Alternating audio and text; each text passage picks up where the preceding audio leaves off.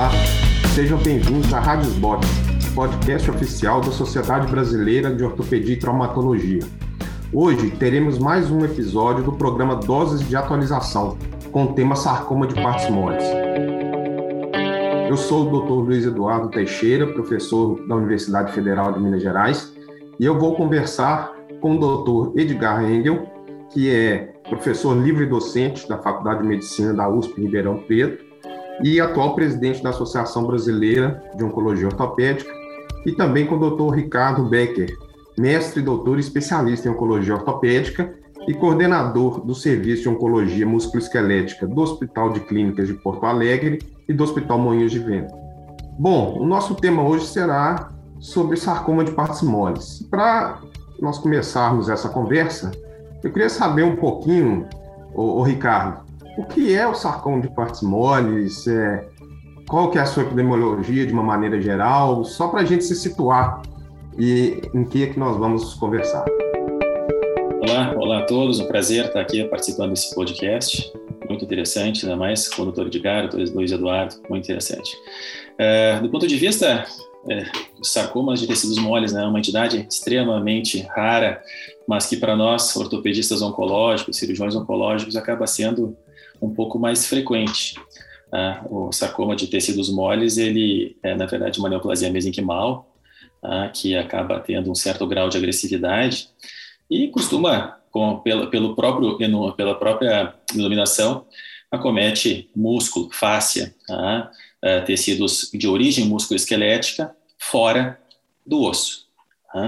Do ponto de vista de epidemiologia, a gente sabe aí que o mais comum acabam sendo mas é né, mais ou menos isso é discutível, mas a ordem geralmente são os, os sarcomas pleomórficos de alto grau, é, os liposarcomas, né, os leiomiosarcomas, e algumas casuísticas colocam até o sinoviosarcoma antes do próprio leiomiosarcoma. Mais ou menos isso, assim, do ponto de vista de introdução. A gente sabe que é, se fala em torno de 4 a 5 casos a cada 100 mil por ano, mas isso não é casuística, não é epidemiologia nossa aqui, né, no Brasil. Isso, em geral, é americana e europeia. Edgar, ele é um tumor relativamente raro, mas as tumorações de tecidos moles são coisas muito comuns, os lipomas, os fibromas. É, quando que nós vamos suspeitar de um sarcoma diante de um, uma tumoração de partes moles? Ah, existe um, um, protocolo, ele não é muito bem definido, ele não é muito é, universal, mas o, os tumores de partes moles, de uma forma geral, então incluindo as neoplasias malignas e as benignas, eles têm uma distribuição nas extremidades, nós vamos é, nos restringir às extremidades, nós não vamos considerar os retroperitoneais, abdominais, cabeça e pescoço, também eles são, estão presentes, mas nós vamos nos restringir então às extremidades. É, eles podem ser superficiais ou profundos. Quando os tumores são superficiais, é, e menores do que 5 centímetros, o risco de se tratar de uma neoplasia maligna é menor do que 90%. Então, é, a gente acaba considerando, então, que os tumores pequenos e menores do que 5 centímetros e superficiais, então, provavelmente são tumores benignos. Quando a gente considera tumores profundos ou maiores do que 5 centímetros, aí já o risco sobe bastante, chegando a 40%, 50% de ter o risco de ser um tumor maligno.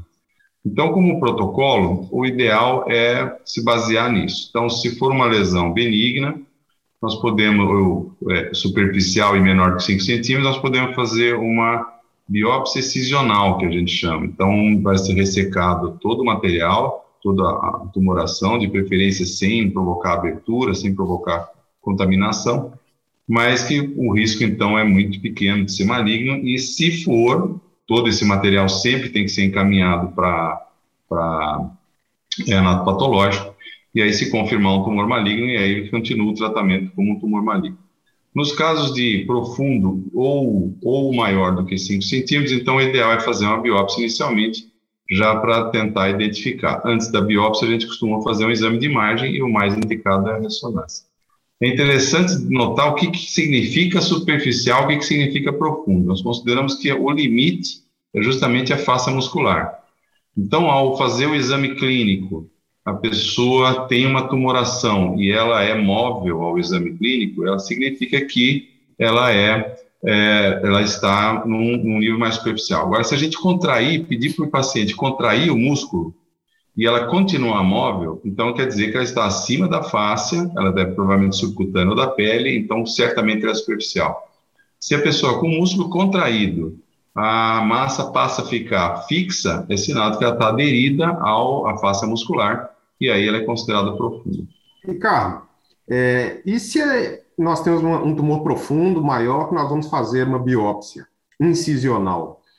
É, qual a vantagem de fazer por agulha ou fazer aberto? Existe diferença para uma, para outra? Essa é uma, é uma questão interessante que a gente recebe, assim, frequentemente no consultório pacientes já biopsiados, é, mas quando o paciente não vem biopsiado para a gente, em geral, que a gente, quando, quando possível, uh, realizar o procedimento por agulha. Existe uma questão discutível em relação a fazer biópsia uh, aberta versus agulha pela qualidade, pela quantidade de material. Eu deixo claro, assim, que na minha experiência e nos grandes centros que estão são centros de referência para oncologia ortopédica, tumores como sarcomas, a biópsia por agulha grossa, né, essas agulhas de 14 a 16 gauge, são suficientes para você conseguir uma amostra e ter uma ideia boa do diagnóstico. É claro que se você não consegue fechar o diagnóstico assim, é possível você fazer uma biópsia incisional com todos os cuidados possíveis e planejando já a incisão definitiva da cirurgia que será feita no futuro. Porque, como nós sabemos, os sarcomas de partes moles, o padrão ouro de tratamento é a cirurgia. Biópsias mal, mal feitas, né, Luiz Eduardo, a gente sabe que acabam levando a resultados trágicos, seja do ponto de vista funcional, seja de prognóstico. Então, ideal, se possível, fazer por agulha, menor contaminação de compartimentos, consequentemente, um diagnóstico e uma função melhor para o paciente do que comparado à incisional. Excisionais, como o próprio Edgar falou, são as lesões benignas mais superficiais, que não é o que a gente está, eu respondendo aqui agora, que são para lesões profundas. Tá? E, e com o diagnóstico firmado de sarcoma, quais os exames que nós precisamos pedir para fazer o estadiamento adequado dessa, dessa lesão? É, então, isso, isso é outro passo, né, o estadiamento que nós chamamos. Tá? É claro que a gente costuma dividir o estadiamento em dois: o estadiamento uh, sistêmico e o estadiamento, ou seja, de outros órgãos, né, e o estadiamento local. Local, o, o exame que realmente mais nos ajuda, que tem maior sensibilidade e especificidade para suspeição de um sarcoma e até mesmo para planejamento cirúrgico é a ressonância nuclear magnética, principalmente com contraste, né, o contraste endovenoso, o famoso gadolino. Tomografia pode ser usado, mas acaba sendo mais para sarcomas de retroperitônio. Acaba que, que para extremidades ou até a pelve, onde a gente realmente age, atua mais como ortopedistas, acaba a ressonância sendo o melhor exame. É, do ponto de vista sistêmico, é, é possível, é, geralmente, como nós sabemos, né, o maior risco é, de sarcomas em geral, de alto grau, é de mandar metástases para pulmão. E aí, o melhor exame, sem dúvida, é uma tomografia com contraste do tórax. Ah, claro que também pode ser feito um exame que hoje em dia é caro para alguns centros, mas que, se possível, lança a mão do PET-CT. O PET-CT também é muito importante para casos onde você quer ver resposta à quimioterapia de sarcoma de tecidos moles, que não é uma rotina em todos os centros, mas que ajuda, além do estadiamento, também ajuda para controle de resposta pós-químio, em alguns casos específicos. E você, Edgar? É, qual a importância para você do, do PET-CT, tanto não só no estadiamento, mas também na aplicação dele nos sarcomas de tecidos moles, de uma maneira geral? Como você vê isso? É, o, o, ainda em relação ao, ao, ao estadiamento que o Dr. Becker falou, eu acho que é importante salientar que quando nós fazemos a biópsia de um, uma lesão profunda, é, ainda nós temos pelo menos 50% de chance de tratar de uma neoplasia benigna. Então, nem sempre a gente faz a, a, a começa o estadiamento sistêmico junto com a, o local. A gente começa pelo local, faz, é sempre importante fazer a ressonância antes do, da biópsia para evitar artefatos e depois confirmando então uma lesão, uma neoplasia maligna, e a gente parte então para o estadiamento sistêmico. Com, com relação ao PET-CT, ele é uma arma bastante poderosa para fazer controle, porque além da, de localizar as lesões, é, ele pode também dar um indício de, da atividade né, metabólica daquela lesão, o que já sugere se se trata de um, de um processo inflamatório por uma outra razão ou se está relacionado com a, a, a neoplasia. É, infelizmente, como o Becker já falou, a, a, o acesso ao PET-CT ainda é bastante restrito na grande maioria dos centros e por conta disso ele acaba tendo um, um uso ainda no nosso meio bastante dificultado. Acredito que nos próximos anos aí isso deve mudar. Uma outra coisa que é importante salientar em relação ao PET-CT é que ele, é, a sensibilidade dele para lesões pulmonares é baixa, né? Então ele se aplica muito melhor a outros órgãos e o, o CT de tórax acaba não sendo substituído pelo PET-CT em princípio. Bom, eu acho que agora nós podemos falar um pouquinho do tratamento, né? Que talvez seja a parte mais controversa é que a maioria dos trabalhos atuais, eles, muitos deles são conflitantes em relação a benefícios de quimioterapia, de radioterapia, em relação às margens. Eu acho que nós poderíamos falar primeiro, pode ser o Edgar, depois o Ricardo, é, qual é o esquema geral de tratamento? De uma maneira generalizada, assim, a sequência de o paciente, uma vez com diagnóstico de sarcoma, quais os passos que vão ser seguidos? para depois a gente entrar em áreas mais específicas disso. Pois é, quem tiver essa resposta aí ganha um milhão, né? Se tiver essa resposta, ganha um milhão. A literatura é extremamente é conflitante, né? não, não existem dados ainda com um grau de evidência que a gente gostaria. O sarcoma de partes moles, ou de tecidos moles, ele tem uma característica importante, que é o fato de ser extremamente raro. E quando a gente fala de sarcoma de tecidos moles, estamos falando com pelo menos 80 diagnósticos diferentes. Então, é, fazer um planejamento geral, que é o que se fez até hoje para tratamento, é, talvez não seja adequado para todos os tipos de tumores. É exatamente isso que a literatura hoje está correndo atrás, tentando identificar diferenças entre os diversos tipos histológicos. Pelo número de casos que existem no mundo, isso ainda é muito difícil. Então, existem alguns é, blocos gerais assim de tratamento. O primeiro deles, que é o mais antigo, é começar pela cirurgia e depois partir, né, uma vez tendo o diagnóstico firmado, estadiamento, mas é fazer a cirurgia para depois partir para a quimioterapia. A quimioterapia ainda é um, tem um resultado um, intermediário, digamos assim, para alguns tumores é melhor, para outros é pior. Não se tem certeza que a quimioterapia tenha realmente uma, uma um efeito sobre a neoplasia em alguns tipos de tumores, em algumas situações. Então, mesmo essa parte, ela fica, é, é, da quimioterapia, ela também é um pouco é, discutível. E existem um outro grupo de, de, de tratamento que preconiza a radioterapia de baixa dose previamente à cirurgia, ou até existem também trabalhos fazendo quimioterapia prévia à cirurgia, que a gente chama de né, quimioterapia neoadjuvante. É, dá para ter uma ideia da resposta do tumor quando se faz a neoplasia, por outro lado, se retarda o início do tratamento. Então, isso existe uma balança que você pode pesar vantagens e desvantagens. Naqueles casos em que existe uma redução do tumor, aí é óbvio que o benefício é grande porque a cirurgia é menos mutilante.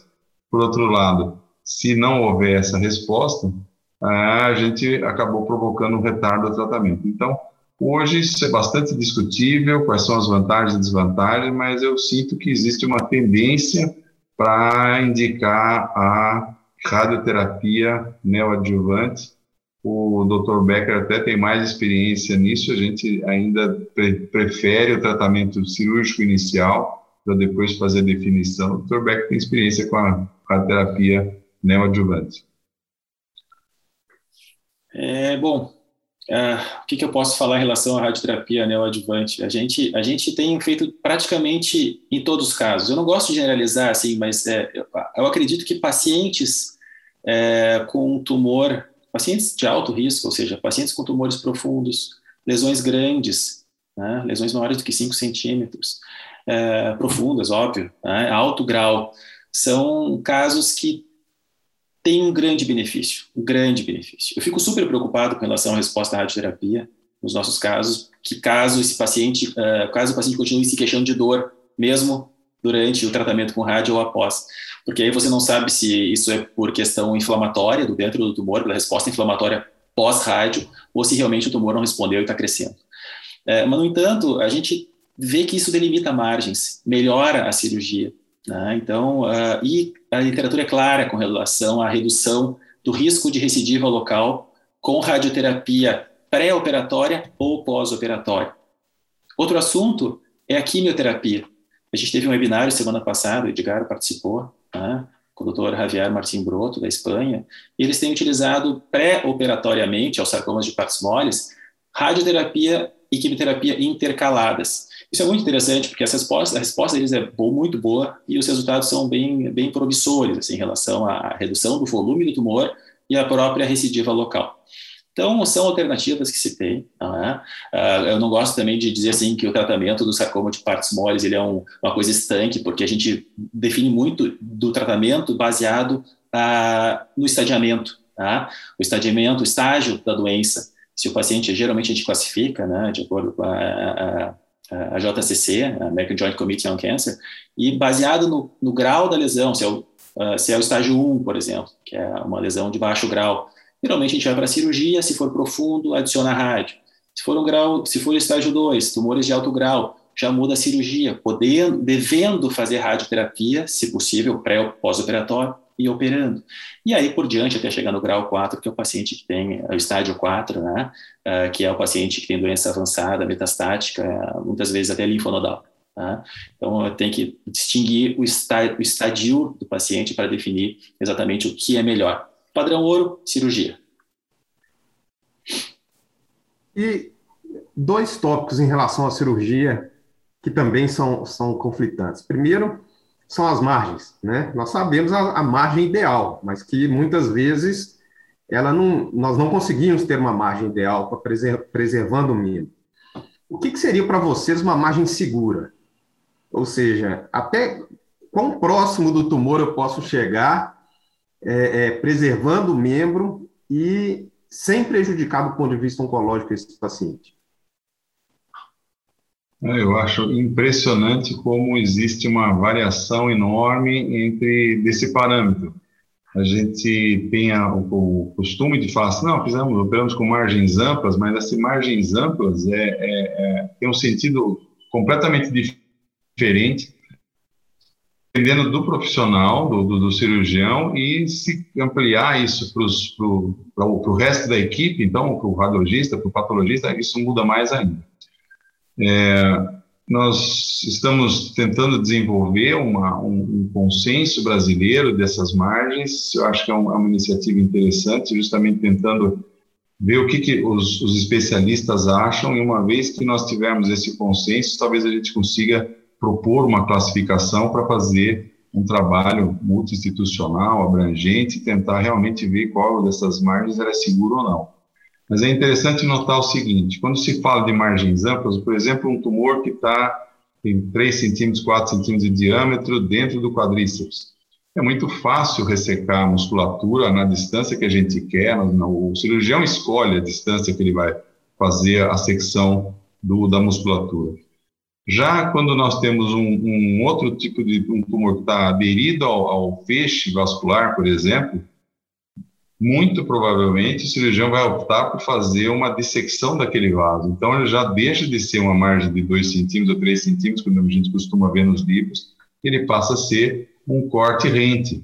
E aí o patologista é que vai definir se essa margem ela foi adequada ou não, dependendo da classificação que ele usa, porque existe uma classificação do American Joint Committee, existe uma da Union, e o R deles, por exemplo, o R1, que seria margem rente, para um grupo ele é de 1 milímetro, para o outro grupo ele é de 2 milímetros, e a gente nem sempre sabe o que, que o patologista disse, se ele falou 1 ou 2 milímetros. Então, essa é uma outra situação de conflito. E uma terceira situação de conflito é quando a gente tem estruturas que bloqueiam ou que impedem o cirurgião de escolher o lugar onde ele vai operar, onde ele vai seccionar. Isso pode ser no osso, então ele encosta no osso e aí o cirurgião vai ter que escolher se ele vai ressecar o osso se ele vai decorticar o osso ou se ele vai deixar o osso e fazer um tratamento adjuvante, ou em outros é, é, tecidos que, teoricamente, apresentam um, um, um, bloqueio ao crescimento do tumor. Então, faces e cápsulas, por exemplo, quando o tumor alcança aquele, aquele nível ele não ultrapassa aquela barreira, provavelmente essa margem é segura, por mais que ela seja pequena quando vista no, no na, na, na, lâmina, né, no, no anatopatológico. Então, é, eu acho que é, nós temos como norma fazer a margem maior possível, mais ampla possível, e é importante que exista um bom contato com o patologista para justamente descrever exatamente o que foi feito em cada passo cirúrgico, onde o cirurgião realmente pôde escolher o tamanho, a distância entre o tumor e a secção, onde o cirurgião pôde escolher qual é o limite da estrutura e como é que ele dissecou a estrutura, seja osso, seja vaso, seja uma face.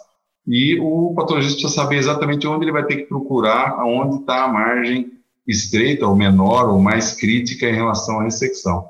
Então, eu acho que essa, essa é, é, é o pensamento geral, tentar fazer mais amplo possível, mas realmente nós não temos dados na literatura que sejam extremamente confiáveis de que uma margem é diferente da outra quando a gente faz a ressecção.